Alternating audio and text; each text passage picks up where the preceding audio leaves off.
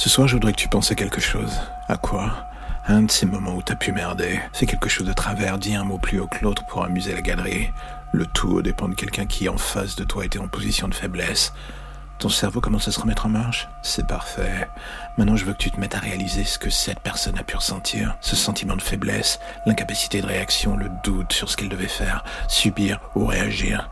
Tu continues de remettre les pièces du puzzle en place? Magnifique. Alors maintenant, je veux que tu prennes une énorme respiration, que tu regardes autour de toi, que tu réalises que ces chaînes autour de tes poignets, elles ne partiront pas, que ce sentiment de faiblesse que tu ressens, il est autant psychologique que physique, vu que la drogue est en train de faire effet dans ton système. Je veux juste que tu réalises que ce soir, tu vas mourir, mais que ça va être très lent, que tu vas avoir le temps de tout ressentir, de repenser à tout, de te demander qui je suis, s'il y a un moyen de changer la donne au dernier moment. Tant de questions, si peu de réponses. Tu ne sais pas qui je suis ni où je suis. Peut-être que je suis dans la pièce à côté, ou à des kilomètres en train de te regarder paniquer. Et alors que je te parle, tu entends ce bip sonore, et ton rythme cardiaque ne va pas tarder à s'emballer. Tu sens cette pression dans ta poitrine, dans ta tête, ton flux sanguin qui s'emballe, ton corps qui fait des siennes, et ton esprit qui doit être en mode roue libre. Je voudrais bien te dire que tout ça, ça va passer, mais ça serait te mentir. Tu vas mourir, accepte-le. Personne ne viendra te sauver. Cette salle est insonorisée. Personne ne t'entendra crier, même si tu le pouvais. Enfin, si ce baillon ne t'en empêchait pas. Je te regarde à travers la caméra. Tu entends ma voix. Je le vois dans tes yeux.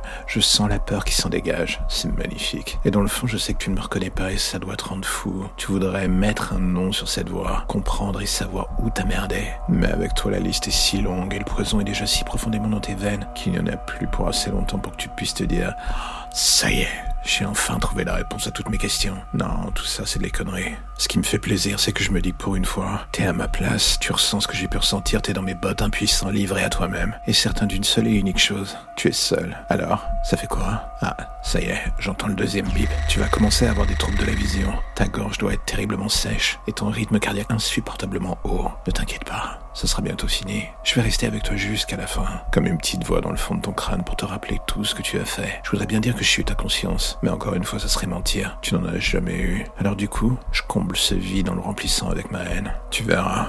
Elle est aussi lourde à porter que tu peux l'imaginer. Mais une fois de plus, ne t'inquiète pas. Tu n'en as plus pour longtemps à la supporter.